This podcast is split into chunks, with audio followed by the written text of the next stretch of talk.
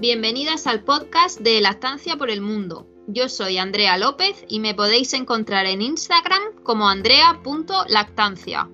Mi nombre es Emilia González y me puedes encontrar en Instagram como Lactancia Nuestra. Yo soy Camila de Biaggi y estoy en la cuna de mamá. Y yo soy Jara López como Mamíferas barra baja SR. Te acompañamos e informamos en tu maternidad desde nuestra experiencia como asesoras de lactancia. Quédate con nosotras. Hola, hola chicas, ¿cómo están? ¿Cómo han pasado? Hola chicas, bien, ¿y vosotras? Buenas, ¿qué tal? ¿Cómo estáis? Todo muy bien por aquí. Vamos a retomar un episodio que nos quedó pendiente acerca de los biberones, las tetinas, como las conocen en algunos otros sitios. Eh, creo que es un tema muy importante, ¿no? Muy importante porque no todas las mamás eh, conocen la forma de dar biberón, se les enseña y no hay mucha información. Si, si la buscas, sí consigues información, pero así de mano mm, no hay mucha. ¿Qué, piensan ustedes? Pues lo mismo. Yo pienso que primero que siempre la primera opción cuando un niño no está siendo amamantado en el pecho es el biberón. O sea, yo creo que ya empieza por ahí, ¿no? Que hay muchos otros métodos eh, más respetuosos.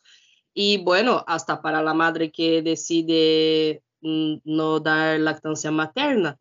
Pero bueno, eh, yo creo que es importante que que si lo hace, que lo haga bien y respetando el ritmo y respetando todo lo que tiene que respetar del bebé, ¿no? Claro, yo, yo he tenido experiencias cercanas de familiares que han ofrecido leche artificial, que nos han dado el pecho, y también me hacían muchas preguntas como diciendo, es que nadie te ayuda, nadie te ah. ayuda ni a prepararlo bien, Nadie te recomienda en caso de que el bebé rechace o que el bebé no quiera, cómo guiarte, como era como que buscaba mucha, ella buscaba información de ese tipo de alimentación y no encontraba. Dice, todo lo que encuentro en la estancia materna, en la estancia materna, pero vamos a ver, si yo le estoy ya dando eh, fórmulas, ¿cómo no me ayudan? Y todo a la, forma del biberón, a cómo ofrecerlo, a la frecuencia y a todos, todos los, bueno, los problemas, las mm, complicaciones a lo mejor que te puedes encontrar con cada bebé y cómo ese bebé se está alimentando, ¿no? Entonces, también hay que hablar mucho de esto y, y para todas las mamás que nos escuchen, ofrezcan la alimentación que ofrezcan, que es un tema muy interesante y que hay mucho, mucho que decir. Sí, em, es, un tema súper importante el que tú tocas, Jara, ¿no? Que generalmente lo que pasa en los hospitales es que, ok, la enfermera le ofreció fórmula porque ya sabemos todo lo que pasa ahí alrededor de esas tomas de suplementación y a la mamá le envían el tarro de fórmula eh, si es que tuvo el biberón o incluso ya le vendieron un biberón también ahí en el hospital y nada más. Nunca le dicen, a ver, lea las instrucciones, así se prepara con esta agua, el polvo, si es que es leche de fórmula lista o, todo, ¿no? Esto es una ciencia. O sea, estamos jugando con la alimentación de los, de los niños, eh, que debería ser lo primordial. Si es que alguna enfermera, algún pediatra se osa, porque en realidad sabemos que no se necesita en muchísimos casos, ¿no? Lo recomienda, lo hace, debería al menos darle una clase instructiva a esa madre, a ese padre, a esa familia, a ese cuidador, porque está poniendo en, sus manos, ¿no? Esa alimentación que tiene que ser completamente, eh, o sea, yo creo que la, la forma más difícil de alimentar a un bebé es con fórmula. No solo por el simple hecho de que tienes que preparar los biberones, de que tienes que limpiarlos, que hay mucho más trabajo, que nosotros sabemos que con la lactancia materna muchas veces es mucho más simple, aunque parezca, parezca más difícil, como se le ha pintado, ¿no? Pero el mismo hecho de que tú tengas que, con el, ¿cómo le llaman ustedes a, la medida que viene en el, tarro? ¿Cómo? Casito. Es el casito, eso, yo decía, alguna palabra rara la tienen, pero bueno, está.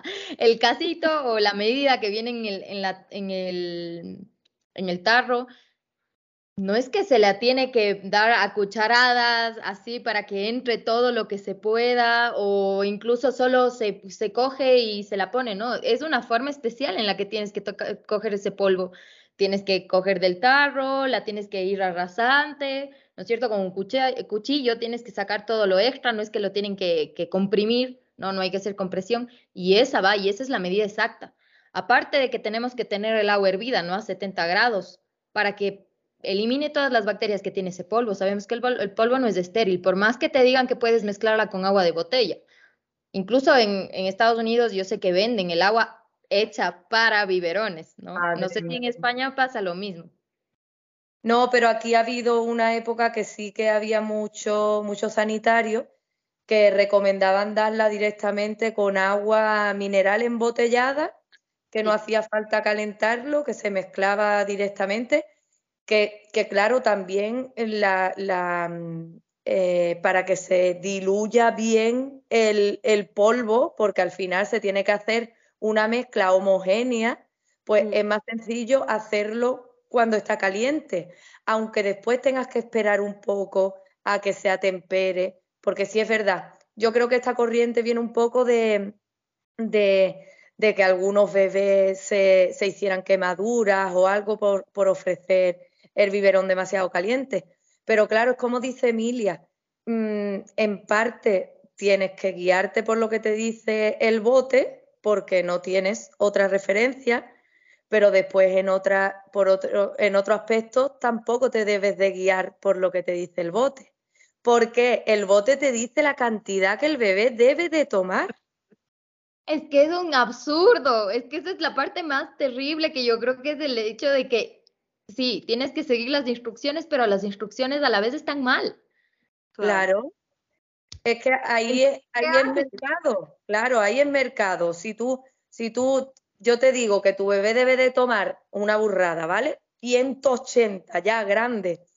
Y, y tú preparas los 180 y se toma 120, pues el resto lo tiras y lo estás consumiendo. Pero ¿qué pasa? Que hay papás que se agobian. Es que debería para su edad estar tomando tanta cantidad y no la toma. O todo lo contrario, mi bebé quiere más y, ya se está pasando. Y entonces aquí entra el juego el método casting. Sí, súper El método casting y que eh, también esa demanda, o sea, sea lactancia artificial o sea lactancia mater, leche materna, pues esa demanda sea, siempre esa demanda. Entonces, yo creo que eso es muy importante también, ¿no? Porque con el biberón se suele dar, pues, cada tres horas ahí contadas en el reloj, de no ser que, que el bebé o el niño ya esté, ¿no? Pidiendo ahí exageradamente y los padres, pues, digan, ay, pues vamos a darle a ver, ¿no? pero mm, eh, no porque deduzcan a lo mejor que tengan hambre, ¿no? No sé, es ahí un poco contradictorio eso, un poco sin sentido para nada respetuoso, pero bueno, eso es lo que nos enseñan, eh, eso es lo que hemos visto de toda la vida, básicamente, salimos del hospital con esta recomendación, el pediatra da la misma recomendación, eh, en muchos sitios que buscas información dan la misma recomendación y entonces los padres pues terminan haciendo pues la información que reciben, ¿no? Y eso no es así, la lactancia con el biberón también es a demanda. Claro, pero tan importante es la demanda al final como ofrecerlo con un método apropiado, porque ¿qué pasa? Que cuando tú tumbas al bebé y le pones en un biberón que tiene un flujo y que le está cayendo fácilmente, ese estomaguito siempre va a recibir más alimento del que necesita. Y ya sabemos que el, estómago se, se, se va agrandando y cada vez va tomando más cantidad y bueno, y de ahí viene la sobrealimentación por el biberón, bueno, sea eh, leche artificial o materna o lo que sea, pero si se da con ese método, al final el estómago se va distendiendo y cada vez le entra más comida. Entonces, tan importante es explicar la demanda como la manera de ofrecerlo, porque si le das a demanda pero tumbado, No sirve de nada, sí, básicamente. Mm. Entonces, ¿qué es? ¿Qué deberían de explicar más? Es algo súper importante que no se toca, las madres con biberón mm, no lo saben y sobre todo, como tú decías, Jara, ¿no? Em, el momento, aquí entra todo, todo, la demanda, eh, la cantidad y ahí se une todo lo que ustedes dos acaban de decir. Eh, la mamá que no daba demanda se asusta porque su bebé está pidiendo más. Porque claro, ella le daba cierta cantidad cada tres horas, pero su bebé está pidiendo más, está pidiendo más, está renegado, está todo. Y la mamá le dice, ay no, pero si acaba de comer, ya no le puedo dar, etcétera, etcétera. Y después pasa lo contrario, ¿no? Ese bebé que necesitaba muy poquita cantidad, que le dieron la cantidad recomendada, empieza a tener esta distensión del estómago, muchos más problemas de reflujo, de llanto, de molestia, de absolutamente todo lo que puede pasar con la alimentación del bebé y no nos damos cuenta que en realidad es cómo estamos ofreciendo el biberón, porque nadie te lo cuenta, nadie te lo dice. O sea, si tú eres una mamá que sale del hospital con un biberón porque te ofrecieron el biberón, tenga la razón que tenga, eh, por qué lo hayan dado en biberón, esa enfermera o ese médico tenía que haber estado contigo en esa primera toma para enseñarte a dar el biberón. Es una técnica que se tiene que aprender, no es algo que se lo da porque viste en la película. No. Eso yo creo que es lo que es el punto más importante, ¿no? El que el biberón se da de cierta forma para ser respetuoso con la alimentación de ese niño. Claro, y porque es una cosa que, que va a tener repercusión durante toda su vida. O sea, esa es la base, ¿no? está, empieza a comer ahora en este momento y, y, seguirá comiendo durante toda su vida. Entonces, eso es la base. Según la manera y la cantidad y según se ha respetado eso en ese momento, va a ser así básicamente toda su vida, ¿no? No ser que algún momento de su edad adulta haga una reeducación, pero vamos, no ya yendo muy lejos. Pero esa es la base para que su cuerpo entienda, para que él entienda cómo tiene que comer, que tiene que respetar su saciedad, aprender lo que es la saciedad y, muchísimas cosas más, ¿no? Que ya no sale de, del tema.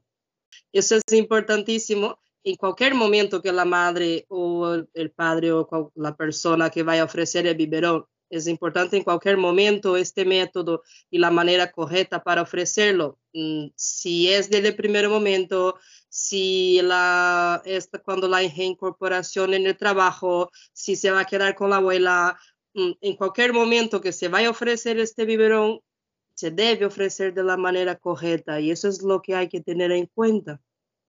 Sí, y bueno, creo que como para irles resumiendo a las mamás del método casting, vamos a explicarles un poquito oralmente qué es el método casting, ¿no? Eh, para que nos entiendan y que vayan buscando información, eh, pueden encontrar también en nuestros perfiles de Instagram personales, tenemos mucha información acerca de ello. Eh, es cuando el bebé está sentado en una posición vertical, ¿no es cierto? Normalmente la posición de cuna, que es la que se adopta porque es la más clásica, es cuando el bebé está recostado en nuestros brazos y nosotros ofrecemos el, biberón eh, prácticamente eh, totalmente dado la vuelta, ¿no? Eh, cuando hacemos el método casting, el bebé está vertical y el biberón siempre va a estar con leche en el chupón o en el, sí, en el chupón. ¿Cómo le dicen ustedes? En la tetina. tetina. Sí, el biberón está en posición que la tetina eh, llega, o sea, la leche llega a cubrir lo que es la zona de la tetina que el bebé tiene dentro de la boca, pero en horizontal, para que el, bebé tenga que hacer algún estímulo a la tetina para ir extrayendo esa leche y no que le caiga directamente. Para que lo visualicen, ¿no? Porque tal vez escuchando no es tan simple de entenderlo. Es básicamente al revés de lo que se suele hacer porque normalmente el bebé está en, horizontal y el biberón, digamos, como en diagonal, pero está básicamente en vertical. Entonces eso tiene que ser al revés. El bebé en vertical, sentadito, no apoyado, o sea, sentado solo, está claro que no, pero bueno, se entiende, con la espalda recta y el biberón completamente en horizontal, al revés de lo que se suele hacer. Estaría muy bien el apoyo visual ahora mismo porque Emilia tiene su muñeco y su biberón y está, y está recordando ahí la postura, que nos vendría súper bien. Creo que vamos a hacer un reel con esto, con esta información podríamos sacarlo, a ver si es que. Sí, pero Cami lo, lo has explicado muy bien y, el biberón se, acerca a, la zona de la nariz o del bigotillo del bebé para, ver que él reaccione si tiene hambre o no tiene hambre. Y cuando el bebé se activan sus reflejos de búsqueda y el bebé empieza a abrir la boca y empieza a echar un poco la cabeza hacia atrás, como también hace con el pecho, pues entonces se introduce el biberón y, y se le dan unas bueno, 10, 15 succiones y se retira el biberón para volver a ofrecerlo de la misma manera. De esta manera que controlamos, controlamos la saciedad del bebé, o sea que el bebé pueda decirnos, pues ya no quiero más, porque una vez que, que, tú le das con el, con el biberón en la zona del bigote, cuando el bebé ya no abre la boca, es que el bebé está saciado. Entonces, y además mm, controlamos que la ingesta sea más lenta, que no tome tanta cantidad de golpes. Muchas veces tenemos mucha prisa, pero en realidad la manera más fisiológica de asemejarnos al pecho y a la manera en la que maman del pecho es darle una toma de biberón con tranquilidad, con sus pausas y respetando el ritmo y respetando la saciedad del bebé. Sí, ahí Jara tocaste un hilo importantísimo, ¿no? Nosotros cuando ofrecemos biberón no estamos ofreciendo un método que es completamente diferente, ¿no? Lo que queremos es simular la toma del pecho lo más posible. Yo sé que es imposible porque un biberón jamás se va a parecer a un pecho, el flujo jamás va a ser el mismo, mm, etcétera, etcétera. Pero lo que queremos hacer es que ese bebé se alimente como si lo estuviera haciendo del pecho. Entonces, tenemos que tomarnos el tiempo, eh, utilizar los métodos adecuados, las cantidades adecuadas y, e ir con, respetando sus, sus signos, ¿no? E ir con el bebé. Porque si es que no vamos con el bebé y vamos a nuestros tiempos y a lo que nosotros creemos que tiene hambre y así, estamos haciendo todo lo contrario a lo que deberíamos estar haciendo. Igual otra cosa súper importante que tampoco se escucha mucho es que para, para ser respetuosos con el bebé, en realidad se le debería de ofrecer el biberón eh, siempre mm, la misma persona o quizás dos personas. Eh, esto es muy común, al menos en, en, nuestra cultura o en mi zona, es muy común que, mm, bueno, como ya este bebé toma biberón, ala, que le dé el biberón cualquiera. Quiera le el biberón, sí. Es que yo creo que para eso es, ¿no? a ver, no me voy en contra de todas las mamás que lo quieran hacer, pero eh, muchísimas de las cosas o de los objetivos que tienen al dar el biberón es para que se quede con cualquier persona. O sea, a mí me llegan muchas mamás diciéndome es que yo quiero introducir el biberón para que se quede con cualquiera. Cuando, claro, si es esporádico porque tienes una salida con tu pareja y ya, o sea, le vas a tener que dejar, pero no porque le vas a dejar cada fin de semana con alguien diferente o cada, no sé, no sé si me hago entender por ahí, no es que no, no se debería hacer eso. Sí, eh, a eso, O el típico, doy biberón para que mi pareja o el padre también pueda hacerlo. Bueno, en realidad, en realidad, si fuese, si fuese cosa de la pareja y se lo va a ofrecer la mamá y el papá, pues vale, porque en real, la cosa del biberón viene ahí como con la independencia. ¿no? De que, de que no tiene que estar la madre presente. Y bueno, hasta cierto punto te lo compro, pero nadie te dice que, que, no es, mm, es que, ¿cómo decir? Bueno, que, que puede ser incluso dañino que, que se ofrezca mm, mucha variedad de personas distintas, con muchas posiciones distintas, con muchos, y, el olor y todo, es que al final eh, son bebés y deberíamos de entender el, cerebro y, el comportamiento y la naturaleza del bebé para mantener, para, para respetarla lo máximo posible. Y eso con el biberón como que se pierde. Y... Recordemos, recordemos también que parte de la nutrición, a, ver, si nos vamos a la, a la norma, ¿no es cierto? Que es el pecho, eh, cuando el bebé amamanta, no solo se está nutriendo, está generando ese apego, está generando esa seguridad em, para, para en algún momento, cuando esté listo, ser independiente, ¿no? ¿Qué es lo que pasa? Cuando, cuando utilizamos el biberón, todo esto se rompe.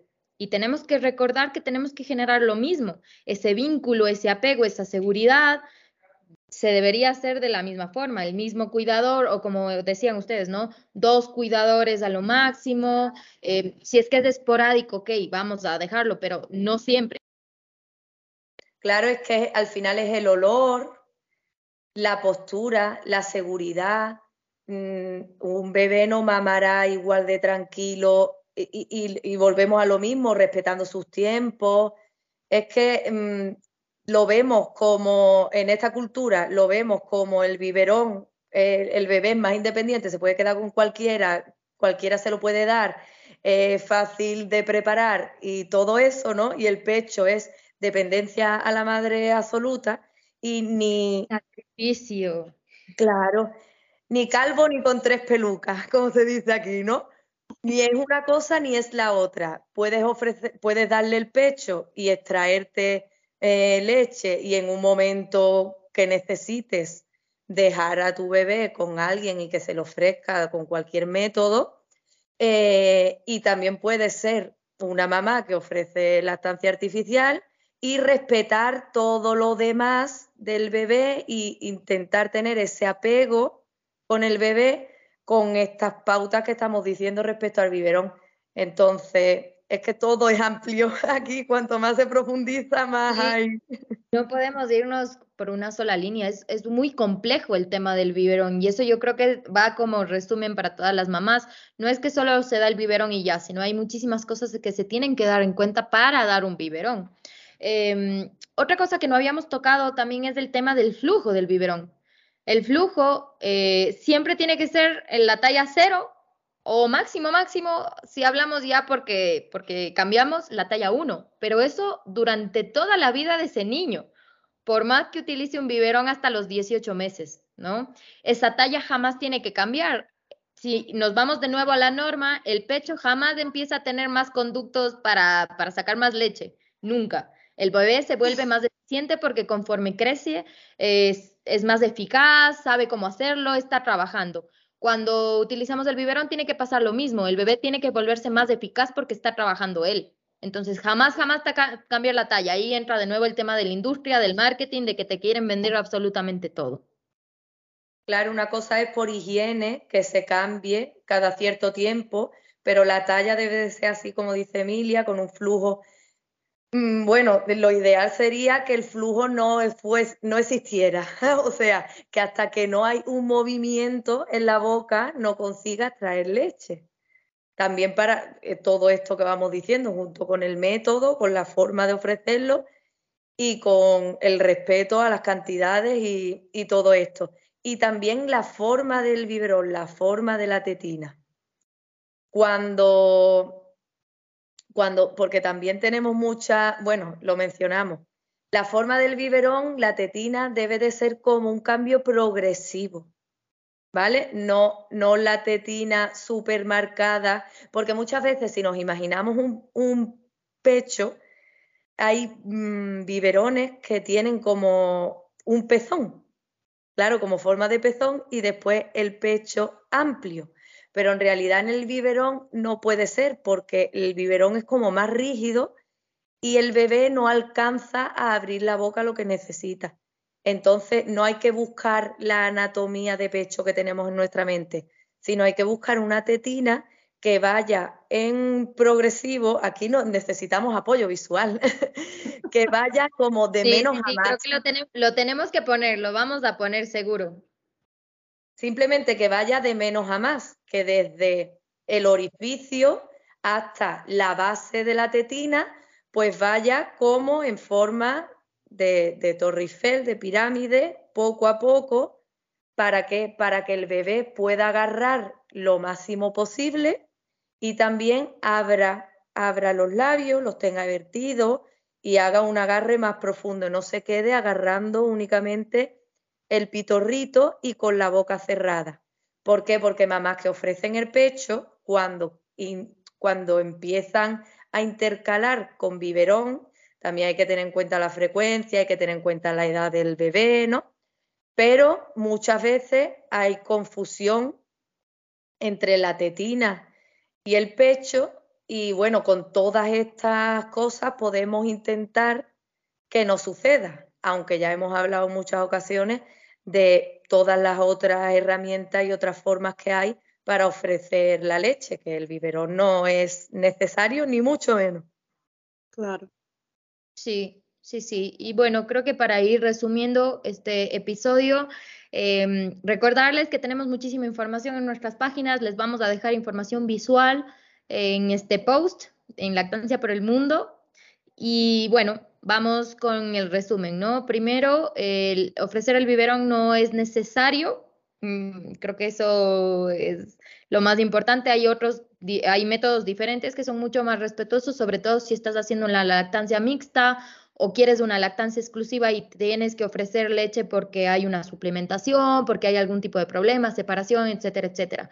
Hay otros métodos el biberón, si lo quieres ofrecer, es totalmente respetable, pero hay que hacerlo de cierta manera. No es así como vemos en las películas, en realidad. Siempre utilizar el método casting, eh, chupones o tetinas que vayan progresivas, que vayan en flujo cero o máximo uno, jamás cambiarlos aunque el bebé vaya creciendo siempre procurar que el, biberón se dé eh, entre dos personas máximo, que generalmente van a ser esos cuidadores, tomarse el tiempo y la paciencia para ofrecer el biberón. Creo que es muy importante recalcar que la mayoría de las tomas de biberón se acaban en 5 o 6 minutos como máximo, cuando en, en, realidad deberían ser la misma, el mismo tiempo de una toma en el pecho, ¿no? 20 minutos, 15 minutos, porque ahí sí estamos respetando al bebé, le estamos dando tiempo para que él aprenda si, está, si, está, saciado o no y eh, respetar sus signos de hambre. Em, cantidades siempre a demanda, jamás se tiene que ofrecer con horarios estrictos y cantidades eh, reguladas siempre, sino más bien esto es a demanda, vas a ir aprendiendo qué, cuánta hambre tiene tu bebé, cuánta sed, porque esto es muy, muy variable durante todo el día y la noche. Entonces, esto también es un punto que, depende de cada bebé. Y no sé, chicas, si tienen alguna otra cosa para poner en Yo el resumen. Yo quería decir dos cositas.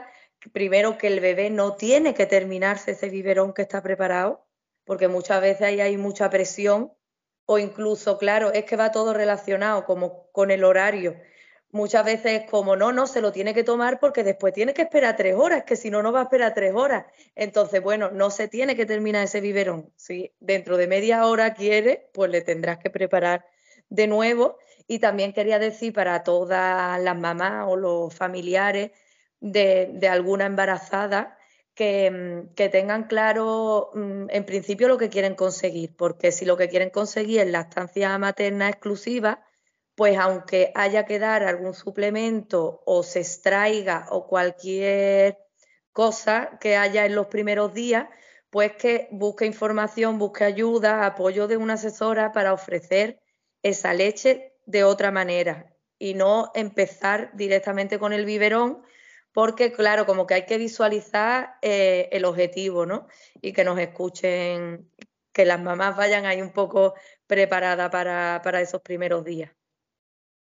Y bueno, yo creo que tendremos que volver a hablar de, biberón y de tetina, porque al final siempre se nos hace corto y siempre hay más cosas que decir, pero por hoy está bien. Sí, nada más que añadir hoy, chicas. yo creo que hemos dado la información necesaria. Y bueno, para todas las mamás, los papás y los familiares que nos estén escuchando, nos podéis encontrar en redes en Lactancia por el Mundo, en Spotify o en Apple Podcast.